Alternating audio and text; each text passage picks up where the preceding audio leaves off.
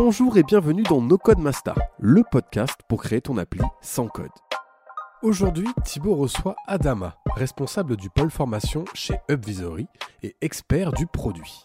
Dans cet épisode, Adama nous parlera de sa vision du product management, de sa quête d'une carrière dans le digital, de l'implémentation de Bubble chez Upvisory, mais aussi de sa vision sur le futur du no-code en entreprise. Bonne écoute Salut Adama Salut Thibaut. Donc, on est dans les locaux d'Upvisory. Euh, Upvisory qui est justement spécialisé dans le product management. Yes. On en parlera juste après. Ok. Tu vas détailler ta vision du product manager. Euh, Présente-toi. Ok. Euh, alors moi, je suis euh, donc euh, Adama Berete, comme tu l'as dit, responsable euh, de tout le pôle formation d'Advisory. Ça concerne à la fois le fait de former euh, tous les consultants de cette entreprise au product management et aussi accompagner du coup euh, nos clients, euh, que ce soit des entreprises ou bien euh, des particuliers, à se former euh, à toutes les disciplines en fait du product management. Pour nos auditeurs, si on résume en quelques mots, c'est quoi un product manager aujourd'hui? J'aime bien l'analogie qui a été faite il y a quelques années, qui consistait à dire que le PM, c'est le CEO du produit. Pour moi, le PM, c'est la personne qui va être de bout en bout le responsable euh, du bon développement euh, d'un produit digital à succès. Aujourd'hui, on utilise euh, des applications mobiles tous les jours, des sites web, des plateformes. Euh, c'est tellement intuitif, on se rend même plus compte que c'est un travail de rendre ça euh, aussi simple d'utilisation, aussi agréable. Et euh, le PM a une grande responsabilité dans tout ça. Donc, si je décompose ce que j'entends par product management, pour moi, il y a quatre grandes étapes. La première étape, euh, c'est ce qu'on appelle aujourd'hui euh, le discovery. Euh, globalement, il y a encore quelques temps, quand on voulait euh, construire une plateforme digitale, un produit, on, on développait la V1 sans trop se poser de questions. On attendait peut-être six mois, un an et on lançait une V2.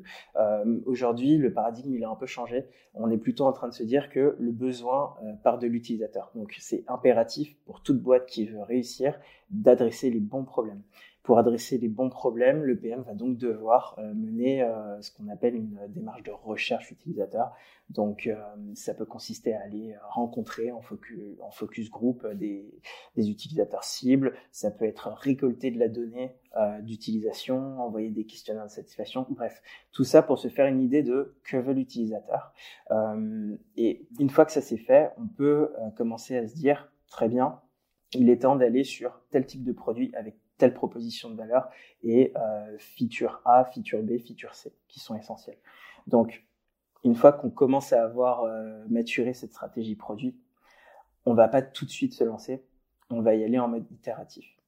Euh, itératif, ça veut dire quoi? C'est qu'on va commencer petit. Euh, Il y a une analogie qui est assez sympa, c'est euh, si on a identifié que le client avait besoin de se déplacer et aller d'un point A à un point B, plutôt que directement se retrousser les manches et aller euh, construire la voiture, on va d'abord essayer de construire un petit skateboard parce que ça nous permet d'aller du point A au point B. Ensuite, on va y aller en itératif, c'est-à-dire qu'on récolte son premier retour. Il va nous dire j'ai besoin de manier un peu mieux ma direction, donc je vais ajouter un guidon et ça devient une trottinette. J'ai besoin d'aller plus vite, on ajoute euh, deux roues et ça devient un vélo, etc., etc. Mais tout au long de cette chaîne euh, d'aller-retour, moi j'ai apporté de la valeur. Donc le PM, là aussi, comme je l'ai dit, premièrement, il récolte le besoin. Deuxièmement, en itératif, il fait ses allers-retours pour dérisquer le projet. C'est-à-dire que comme on apporte de la valeur aux utilisateurs, ils nous répondent, ils nous donnent leur feedback. Euh, on a un utilisateur satisfait de bout en bout, qui en plus euh, est monétisé finalement de bout en bout. Donc euh, le projet est dérisqué de base. Euh, c'est pour ça que c'est si important d'avoir une communauté euh, dès qu'on lance un projet, d'avoir euh, des programmes de bêta, ce genre de choses. C'est pas anodin. Donc le PM il va être en resp- responsable de ça. Et une fois qu'il a validé assez d'hypothèses, là on va se lancer dans vraiment le projet au sens. C'est parti, euh, j'ai compris, euh, j'ai compris ce que je voulais, euh, ce que les utilisateurs veulent. On va lancer la version là. Donc on va détailler les parcours utilisateurs. Donc on va, comment dire, le PM là, il va travailler avec des designers, donc challenger un peu ce qu'on appelle l'UX, le, le parcours utilisateur, l'expérience, la UI, donc la charte, l'interface. Donc c'est voilà tout le pan design. Ensuite, il va travailler avec les développeurs pour euh, justement livrer toutes ces fonctionnalités en agile. Euh, donc, euh, si je, vais très vite, toutes les deux semaines, il va faire une mise à jour de son produit, il va, piloter le développement de, toutes ces fonctionnalités-là pour encore une fois apporter de la valeur aux utilisateurs. Et à la fin, il y a un dernier job que fait le PM, c'est ce qu'on appelle finalement le growth, je dirais. Je vais me focaliser ici sur un des aspects du growth, en tout cas, qui est de récolter les retours des utilisateurs. Une fois qu'on a proposé la version, là, toutes les deux semaines, c'est un travail continu, en fait, d'analyse de tous les retours et l'utilisation du produit pour l'améliorer par la suite. Ok, donc si on résume, discovery, design, design, delivery, growth. Ok. finalement, toi, par rapport à ton histoire, tu viens d'où? Et comment t'en es arrivé à Upvisory? Je viens d'où? Bah, Si on est sur la localisation, moi j'ai grandi en région parisienne. Je dirais que le point de départ pour moi, ça a été, euh, je pense comme pas mal de, PM finalement, euh, le côté un peu euh, geek hein, finalement. Euh, C'est-à-dire que j'ai toujours aimé, euh, quand j'étais euh, donc plus plus jeune là, je suis en train de parler de fin année 2000, début année 2010. Euh, on a cette euh, grosse hype euh, Silicon Valley, on a la culture, la pop culture ben, dans laquelle j'ai baigné qui explose, la technologie un peu partout, beaucoup de d'horizons, on attend les voitures volantes. bref, tout ça, ça m'intéresse beaucoup. Donc moi, je je commence mes études en me disant bon bah j'ai envie de travailler dans le digital, un peu cette phrase qu'on entend souvent, mais je savais pas trop quoi euh, faire et je savais aussi que j'avais des mauvaises notes en maths. Euh, donc euh, très vite j'ai exclu la piste ingénieur et développeur par la suite. Donc j'ai fait un parcours assez là aussi je dirais standard, c'est-à-dire pas de pas de choix de spécialité. Donc j'ai fait prépa école de commerce et ensuite c'est au, fur et à mesure de mes expériences où j'ai eu beaucoup de mal à chercher ce, fameux comment est-ce que je travaille dans le digital, mais sans faire de la technique pure et dure. Euh, donc en fait, j'ai fait grosso modo des stages hein, euh, de chef de produit euh, digital, un peu de web marketing. C'était très intéressant, ça m'a mis le pied à l'étrier sur le web, mais il me manquait bah, ce que j'ai découvert par la suite, c'était le métier de product manager. Et ça, je l'ai découvert au sein d'Advisory. Donc, je suis rentré en tant que consultant product manager chez Advisory. J'ai fait ça quelques années. Et donc, ça s'est très bien passé. J'ai appris beaucoup de choses. Et euh, in fine, euh, donc, il faut savoir que Advisory s'est lancé en 2016. On ne parlait pas encore beaucoup de product management. C'était assez innovant à l'époque. Euh, on était aussi pas beaucoup. On était 5. Aujourd'hui, on est euh, voilà 100. Et donc, appris beaucoup de choses. Euh, et vraiment, j'ai commencé comme PM en même temps que l'écosystème, je dirais, produit français a commencé à maturer. Et donc, par effet de suite, euh, très vite, j'ai commencé à me positionner au niveau de la formation. En interne, je faisais pas mal de workshops avec les autres consultants, voilà, etc.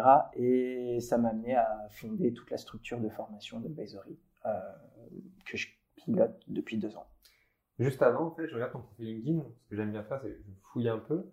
Tu es rentré chez Advisory en 2017 c'est ça, septembre 2017. Ok, et en même temps, en fait, quand je vois Product Owner chez la Maïf, Product Manager, c'était des missions. C'était des missions, exactement. Ok, très intéressant.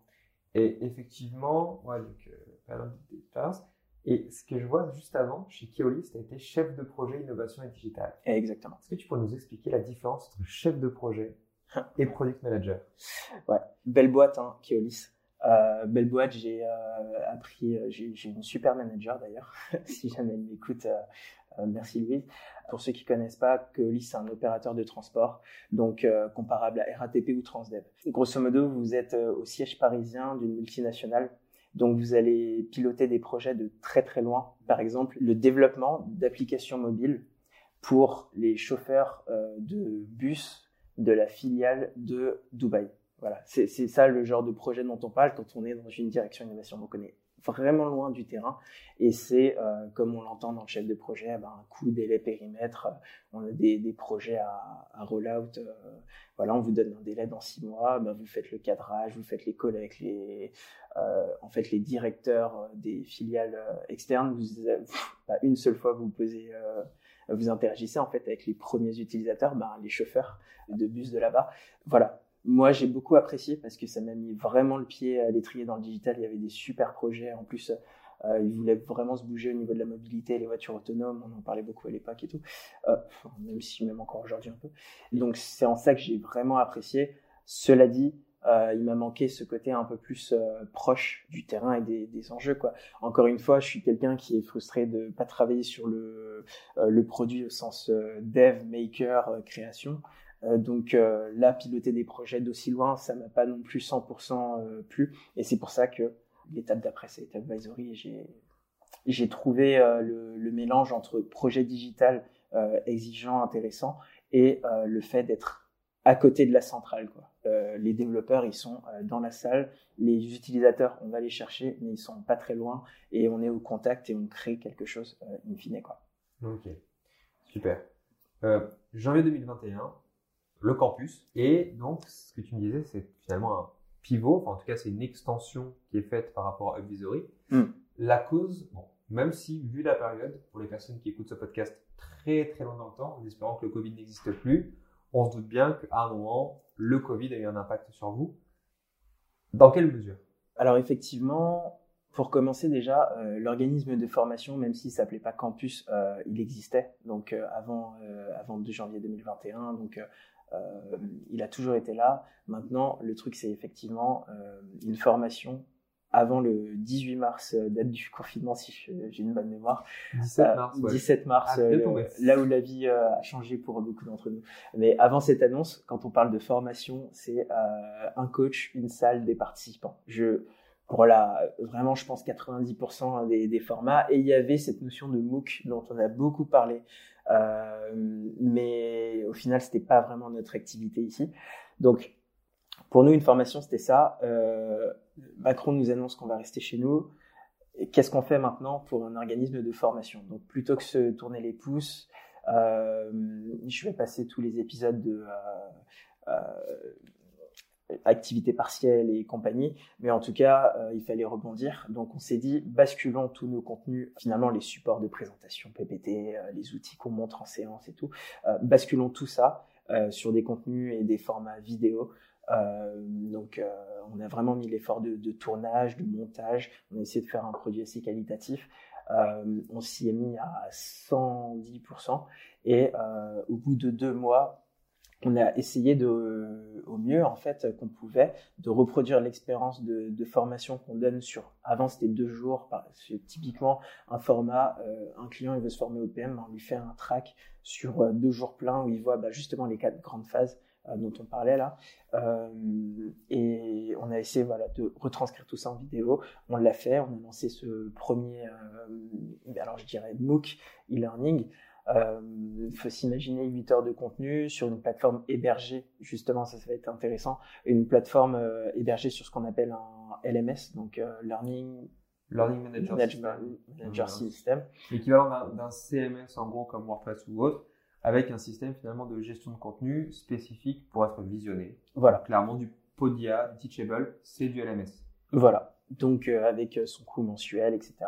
Euh, donc on a on a proposé ça euh, aux utilisateurs vraiment dans une démarche déjà de test parce qu'on ne savait pas que la, la, formation était concevable en ligne comme ça. Et finalement après le lancement, il y a eu un, un vrai succès du, du, format. En tout cas les retours étaient super positifs par rapport euh, au contenu qu'on a proposé. Donc pour nous, euh, si je, en, bon PM, je vais refaire appel à ce que j'ai pitché au début, euh, c'était la phase ça, vraiment de validation d'hypothèses de recherche. On y allait en itératif, c'est-à-dire que oui, on a tout, tout, rebasculé en ligne, mais on n'a pas non plus le 19 mars recruté une équipe de développeurs pour nous monter une plateforme. On a dit, ok, step by step, tournons les vidéos, montons quelque chose, hébergeons-le sur le LMS, proposons-le aux utilisateurs, récoltons le feedback. Et voilà, c'est ce qu'on a fait en accéléré pendant deux mois. Les retours ont été positifs et nous, ça nous a, enfin moi en tout cas, ça m'a beaucoup fait réfléchir. Et euh, in fine, euh, confinement après confinement, je me suis dit bon ben peut-être que ce sera intéressant de digitaliser un peu plus euh, la formation au sein de euh, vu que euh, bah, les clients ont l'air contents.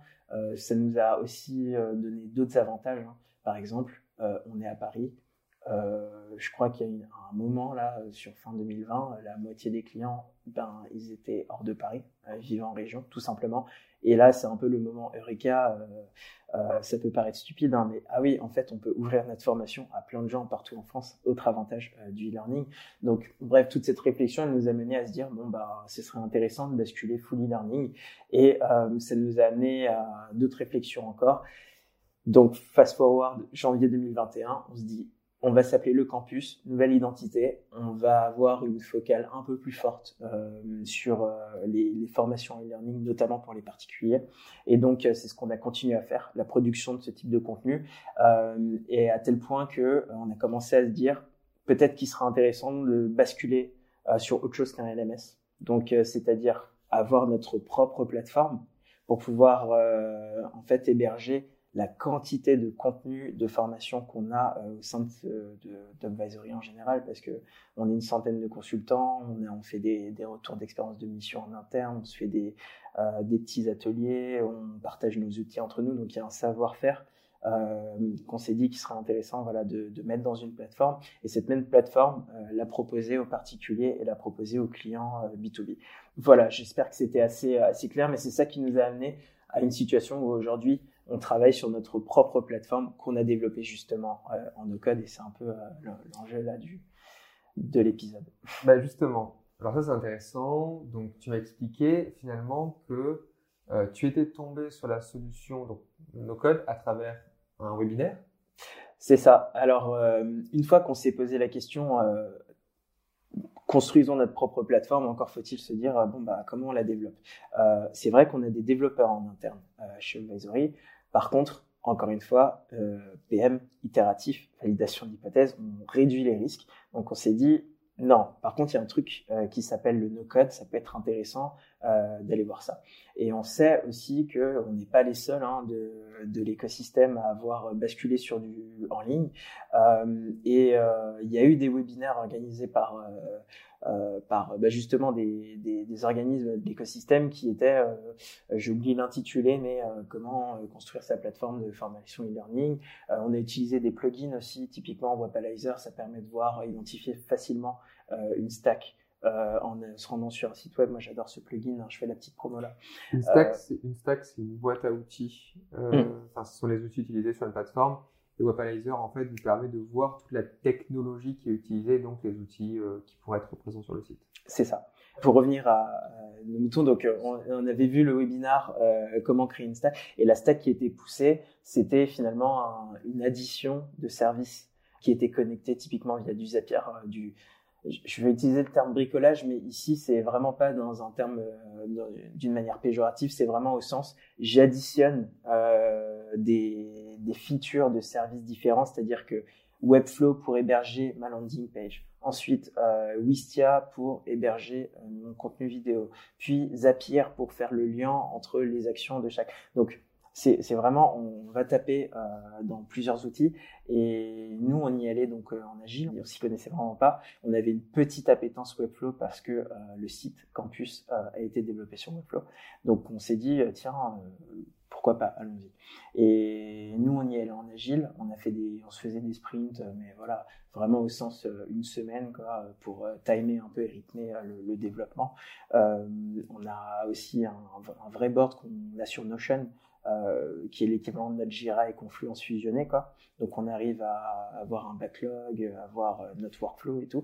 Donc, au fur et à mesure qu'on développait ce qu'on avait à développer, on s'est aperçu que là, on allait atteindre un, euh, je dirais, un mur euh, d'un point de vue technique, c'est-à-dire qu'on voulait faire des choses qui étaient ultra compliquées à faire euh, avec ces systèmes d'édition de services tiers, par exemple. Sur la plateforme qui héberge plein de contenus, ben, on a un enjeu autour de l'exhaustivité. Quoi. On est tellement exhaustif que filtrer et trier du contenu, ça devient impératif. Et rechercher via un moteur de recherche. Ben, avec cette histoire d'addition là, on n'avait que JetBoost euh, par exemple, qui, il nous fallait un moteur de recherche, quoi, grosso modo. Euh, c'est un moteur de recherche qui est fait sur Webflow. Voilà, c'est ça. Donc, euh, on a essayé de l'intégrer, ok, très bien. Ensuite, on avait un enjeu autour de la gestion d'espace personnel et d'espace membre. Donc là, on a regardé MemberStack, MemberSpace. on s'est posé des questions. Après, au fur et à mesure des développements, donc là, jusque-là, ça tenait la barque là, mais on a voulu faire d'autres features et là, on s'est dit non mais à chaque fois qu'on commence à vouloir ajouter de la fonctionnalité, du fonctionnel, on atteint clairement nos limites. en réalité, c'est normal, c'est que Webflow n'a pas été pensé pour faire du fonctionnel et il y a des limites à l'addition de services. Donc, euh, il y a eu une vraie réflexion et on s'est dit euh, qu'il serait intéressant finalement de, ben, faire un rollback, en tout cas sur ce choix de stack technique et basculer sur une stack qu'on a identifiée, qu'on connaissait pas trop à l'époque, qui s'appelait Bubble. Et euh, Bubble, d'après l'analyse, ça nous aurait permis en fait d'effacer tous les problèmes là euh, qu'on était en train d'accumuler, de rencontrer euh, jusque-là. Par contre, on était conscient que Bubble avait une courbe d'apprentissage quand même un peu plus élevée. Donc euh, le débat c'était est-ce qu'on continue dans notre histoire de, voilà de, service tiers ou est-ce qu'on roll back et on repart de, de zéro avec Bubble? Finalement on a choisi Bubble. Et aujourd'hui c'est un choix qu'on regrette absolument pas parce que le produit est nettement plus évolutif en fait. Enfin il laisse beaucoup de liberté quoi. Comment du coup, parce que Bubble, la courbe d'apprentissage est très ingrate au début, de toute façon c'est le moyen de le prendre. Mm. Tu m'avais fait part que tu avais détaché une task force pour justement faire le développement, mais du coup l'apprentissage aussi. Mm. Comment vous vous êtes pris? Quels sont les moyens que vous avez utilisés justement pour vous former? Et surtout, comment vous avez commencé ce produit? Puisque vous étiez parti d'un historique. Donc, est-ce que vous avez totalement tout jeté à la poubelle? Est-ce que vous avez réutilisé potentiellement les maquettes pour refaire quelque chose d'à peu près similaire? Comment vous avez démarré le projet À partir du moment où on se dit euh, qu'on crée une, forme, enfin, une plateforme en ligne, il nous faut quoi? Grosso modo, il nous faut euh, une personne en charge du design, quoi, puisque c'est ça reste un, vrai métier, donc pour travailler l'UX et lui euh, de la plateforme. Donc là, comme j'ai dit, c'est un peu l'avantage aussi. On profite des synergies au sein d'Advisory. on a des PM, on a des développeurs, on a des designers, donc ça a été très vite le choix de travaillé avec euh, une de nos consultantes qui a géré tout le volet UX euh, et UI de la plateforme. Ensuite, on a eu beaucoup de chance, c'est que euh, à l'époque, un stagiaire qui maintenant d'ailleurs est un consultant à part entière, euh, parti.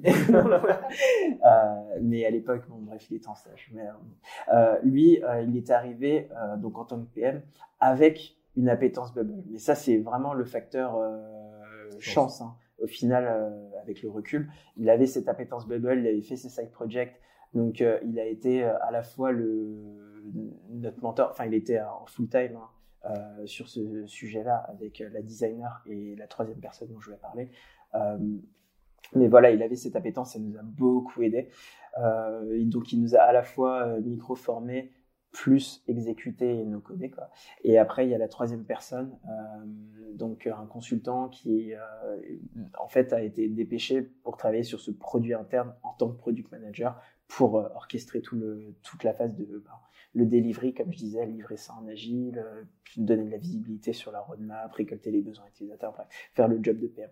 Donc on a un PM, un no coder, un designer et ça a été ben voilà une équipe produit, une mini équipe produit pour un mini projet puisque finalement c'est du no code et ça a été fantastique euh, nous on a on a adoré.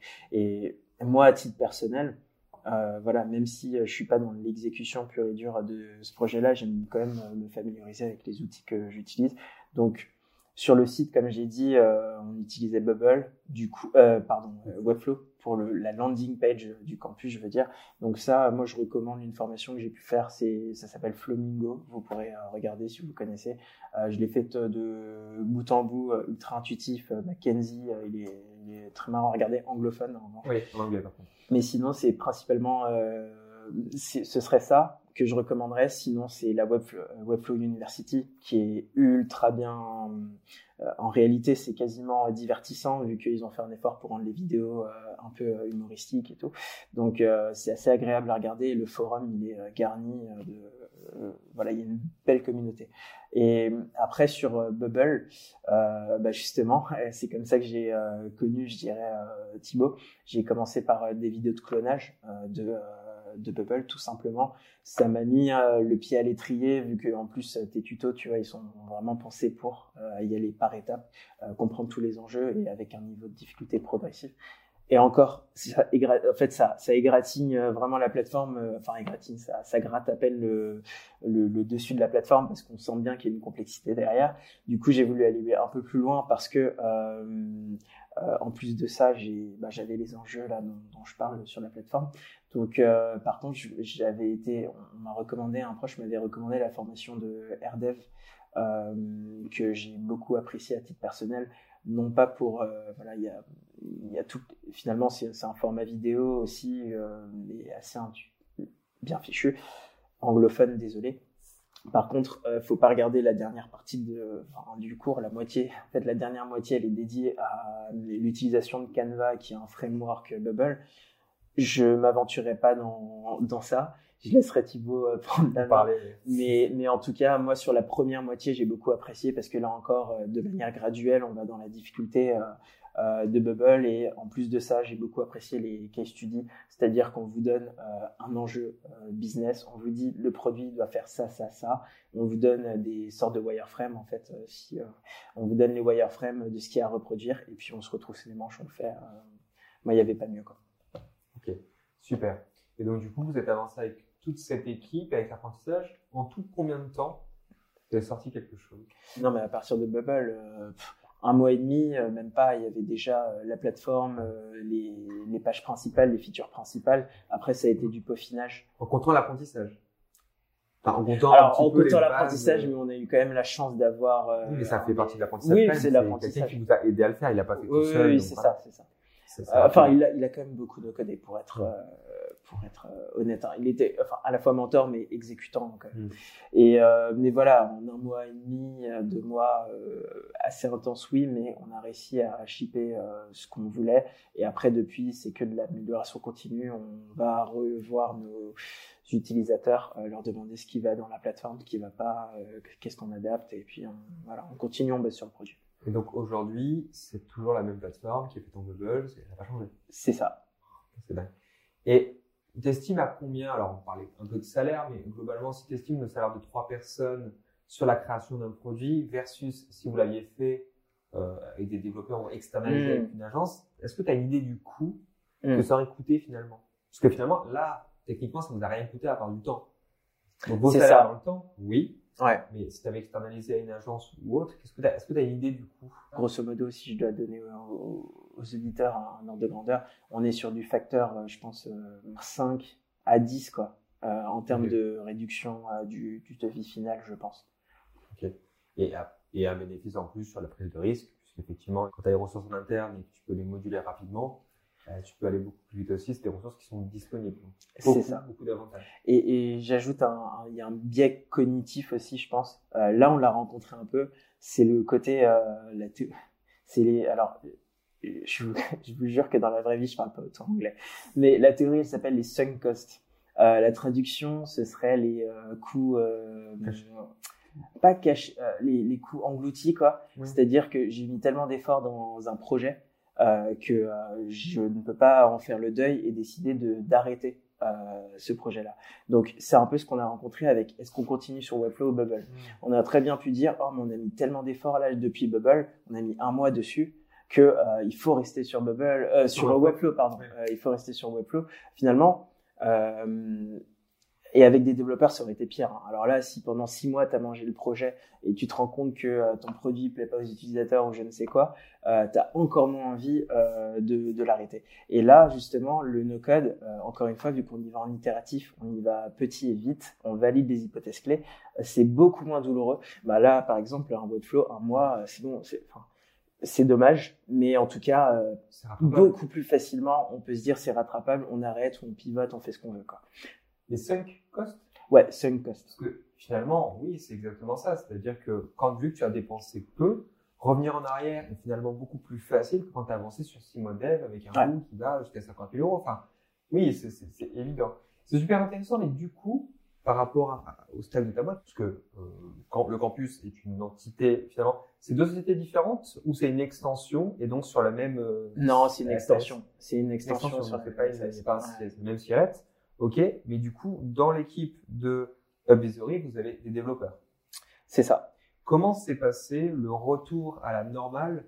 Le retour à la normale, c'est pas pendant que vous étiez en train de développer, parce que très souvent, c'est quelque chose qui est vu comme curieux au début, c'est un peu amusant. Et quand vous êtes arrivé au bout de deux mois avec un produit, ça a dû créer des réactions quand même. Au niveau de la boîte, en mode, euh, il n'y avait pas de dev, mais il y a un produit. Comment ça s'est passé? Il y a très peu de compétition ou euh, voilà entre services on n'a pas cette taille là et on n'a vraiment pas cette culture là. Euh, cela dit, c'est sûr que au niveau de la, boîte, ça a apporté beaucoup de visibilité sur le no-code. C'est-à-dire que en interne, quand on parle du projet là qu'on a pu livrer, ça reste une très belle illustration des possibilités euh, qu'offre le no-code et ça a résonné en tant que tel un, un bon, un très bon POC, donc proof of concept. Ah. On a prouver euh, le concept euh, suivant, c'est-à-dire on peut euh, livrer rapidement des choses et des belles choses en no-code. Maintenant, de là à dire que ça a créé de la concurrence en interne avec les développeurs et tout, je pense pas du tout, parce que les développeurs de chez Visory travaillent comme les PM de Visory finalement plutôt en clientèle. Donc très très peu d'enjeux autour de produits internes. on était, c'était vraiment assez innovant hein, le côté de développer un produit interne euh, c'est pas quelque chose dont on s'est levé le matin en sachant qu'on allait le faire. Hein.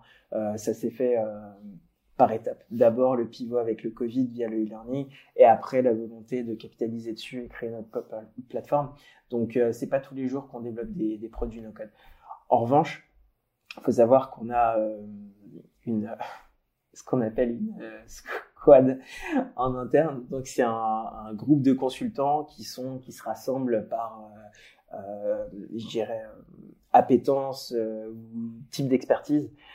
et il y en a une qui est dédiée au no-code parce qu'il y a des gens qui sont naturellement euh, intéressés par le no-code dans, cette boîte-là, euh, je dirais une dizaine. Et donc, euh, il y a un channel Slack sur lequel on échange des bonnes pratiques, l'actualité no-code, etc. Donc, eux aussi, ça a confirmé le fait que ben, le no-code, c'est pas euh, c'est aussi pour les PM. C'est pas qu'une affaire de, technique. Euh, c'est clairement un enjeu produit. Bon, parfait, bah, tu fais une parfaite transition. Aujourd'hui, on va parler, il y a eu un avant et un après finalement ce que tu as fait avec Bubble, en tout cas ton expérience que tu as eu avec ces outils no-code. Aujourd'hui, pour toi, le no-code par rapport au métier de PM, quel est l'impact? Est-ce que c'est quelque chose qui doit rentrer dedans? Est-ce que c'est quelque chose qui est à part? Aujourd'hui, on en discute assez, assez souvent, mais est-ce que finalement, dans, dans, dans, ce, dans ce qui se passe, finalement, les outils ne sont pas forcément des compétences à part, mais finalement des prérequis, limite au travail de PM, tellement ça a pris de l'espace sur le côté création et sur le côté produit. Mmh. Je dirais que le, le no-code, pour moi, effectivement, il est devenu, avec ces expériences-là, euh, fondamental dans, je dirais, la démarche product management telle que je l'ai décrite. Euh, pourquoi? Parce que, euh, comme j'ai dit, on commence par le besoin utilisateur et on essaie de le valider en itératif.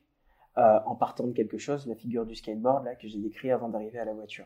Et en fait, ce skateboard, puis l'évolution vers une trottinette, puis vers un vélo, puis vers un scooter, jusqu'à la voiture, vous trouverez le schéma en ligne. grosso modo, c'est on, peut pas rester sur avant de livrer la voiture, on peut apporter de la valeur grâce au, au no-code euh, très très vite et dans la, je pense dans la durée. C'est-à-dire que si nous demain on passe à même euh, 2000 visiteurs actifs euh, sur notre plateforme euh, chaque jour, je pense que la plateforme, si elle est bien codée sur Bubble, elle reste assez robuste. Je sais pas, hein, je, je m'en remettrai à toi Thibaut et à ton analyse, mais je pense que le produit il resterait assez assez robuste. Donc on peut rester assez longtemps pour valider ce qu'on appelle le le product market fit, hein, décidément, je ça, pas. Ça, c'est mais... très important à savoir, c'est pas que du PS, voilà. startup. Le product market fit, c'est le fait d'avoir un produit qui correspond parfaitement aux besoins du marché. C'est ça. Ça, c'est hyper important. Et, et en fait, euh, on a plutôt envie d'être dans la position où on valide son product market fit euh, assez vite. Bah, évidemment, on a envie de le faire vite et donc à moindre coût, vu qu'on n'a pas encore généré d'argent, si on n'a pas ce, ce fit-là. Donc, le no-code, il est parfait dans cette logique de euh, créer le produit, y aller itérativement, mais sans prendre de risques. Et après, on met les investissements, on recrute les développeurs et tout, parce que effectivement, in fine, je pense qu'on peut aller plus loin euh, avec du développement qu'avec euh, du no-code, même si on va très loin avec du no-code. Je pense qu'on peut toujours aller plus loin, euh, avec plus d'efforts certes, mais avec du, du, dev. Après, donc voilà, premier atout du, no-code, c'est ça pour moi, vraiment la notion de test and learn. Et ensuite, il y a la, la, deuxième, le deuxième intérêt qui est autour de, du côté un peu ops, je dirais opération, automatisation. Euh, J'ai cité un peu d'outils que j'utilisais au quotidien en tant que PM et qui sont utilisés par euh, les, consultants également. Euh, Notion, hein, on utilise ça dans la boîte pour centraliser un peu l'information. Euh, même nous, pour piloter euh, euh, notre développement euh, en agile, stocker euh, les roadmaps, partager l'information autour de la recherche utilisateur, bref, centraliser l'info. On utilise Notion au quotidien. personnellement, en tant que voilà, moi je dirige un organisme de formation, donc il y a tout le volet administratif et commercial. Donc là, moi je m'appuie énormément sur Zapier pour l'automatisation de certains, d'un grand nombre de process. Euh, bref, il y, y, a des outils no-code de partout et ça, je pense que même un PM demain, euh, il a tout intérêt à regarder de, de près ces outils-là pour pouvoir euh, soit tester des choses facilement, soit automatiser ses propres process, euh, un peu douloureux. c'est un super atout. Quoi. Top. Dernière question, ta vision du no-code finalement dans le futur, donc on va dire ne serait-ce que d'abord par rapport à ton produit, toi, est-ce que tu cherches à faire évoluer ton produit en code à un moment ou pas? Pour le moment, euh, j'ai envie de dire, euh, tout va bien, on continue euh, sur Bubble. Il n'y a pas encore de raison de basculer sur du dev. J'ai pas le, par principe, l'envie d'aller sur du développement parce que c'est plus d'efforts. alors que pour le moment, on s'en tire très très bien avec Bubble et on n'a pas encore de limite, rencontré de limite technique. C'est le jour où je rencontrerai une limite technique que je me reposerai la question, bah, bah, est-ce qu'on continue sur Bubble ou est-ce qu'on pivote sur du dev? Mais pour le moment, on est loin d'être dans cette situation. Ok. Et ta vision de ces outils de manière générale du no-code, est-ce qu'on est sur une hype? Est-ce que c'est quelque chose qui est en train d'évoluer? Aujourd'hui, comment tu le vois finalement dans le marché, peut-être même dans le métier? Euh, pour le moment, bah, comme je disais, euh, Advisory, on a commencé euh, en 2016 à faire du product management. Euh, en 2016, vous disiez à quelqu'un, je suis product manager, il vous disait product quoi, il vous regardait bizarrement. Euh, et aujourd'hui, au sein de l'écosystème, je dirais startup, tech, product management, product manager pardon, est devenu un métier incontournable en l'espace de donc ça fait cinq ans. Euh, moi pour le no code, je vois à peu près le même type de tendance. Euh, j'ai l'impression qu'on est en année, euh, si jamais ça mettait cinq ans, mais ça pourrait peut-être arriver plus vite, je pense. On serait en année ouais un ou deux quoi. Donc on commence à en parler. Il y a des levées de fonds énormes qui se font au niveau et vraiment une gérer une concentration aussi du, du, marché des grands éditeurs d'outils, donc qui commencent à avoir des bases utilisateurs plus larges, donc euh, plus d'utilisation, plus de visibilité. Dans les boîtes, on sent que euh, cette, euh, il y a cette compréhension euh, de l'enjeu no-code versus test and learn là que j'ai présenté en enfin, avec le skateboard et compagnie, je rappelle. Donc tout ça, ça commence à être compris. j'ai entendu parler de certaines startups qui le font. je sais pas s'il faut. Enfin, dire les noms et tout, mais en tout cas, effectivement, des startups qui commencent à se structurer avec des pôles, euh, voilà, new business. Et dans le, les pôles new business, quand on a envie de créer des nouveaux produits ou des nouvelles fonctionnalités d'un produit existant, ben on y va en no-code d'abord. On valide si on atteint euh, bah, ce fameux product market fit, on trouve notre marché, on a les utilisateurs actifs, et après, potentiellement, euh, si ça fonctionne, eh ben on va sur du dev dur, mais voilà, plus jamais solliciter des équipes de développement dès le début trop cher, trop risqué. Et donc ça, ça commence à être compris. Et, euh, puis voilà, moi je veux une très belle perspective pour le, pour le no-code. Je pense que demain, les PM, la plupart d'entre eux, euh, auront le, les petits outils. Je pense que dès aujourd'hui, euh, mettre des outils no-code sur un CV de PM, c'est loin d'être déconnant et c'est quasiment nécessaire pour certains. Donc je vois, vois que des, je vois que des atouts pour un PM à être appétent sur sur ces technos. Super. Merci Adama. Euh, Merci Thibaut. Je fais ça parce que je vais devoir bientôt prendre le tram. Merci en tout cas, c'était très intéressant comme quoi effectivement le no-code est, vaste et finalement peut s'appliquer sur beaucoup de métiers et finalement on voit que ça a un impact de manière extrêmement large sur pas mal de, de métiers, pas mal de stacks et même des entreprises finalement qui ont mm. déjà une importance et qui peuvent y voir dans le no-code aussi un moyen de faire des évolutions de produits, de faire des produits internes, euh, de faire de nouvelles briques qu'ils ont, qui grefferont ensuite à leur, à leur propre société. Bref, en tout cas, un bel avenir. Merci encore de m'avoir reçu. Et, euh, et pour les autres, n'hésitez pas à suivre, à vous abonner pour d'autres podcasts dans ce style. Merci à tous. On espère que cet épisode vous aura plu. Si c'est le cas, n'hésitez pas à nous laisser un commentaire et à vous abonner pour être notifié à la sortie des prochains épisodes.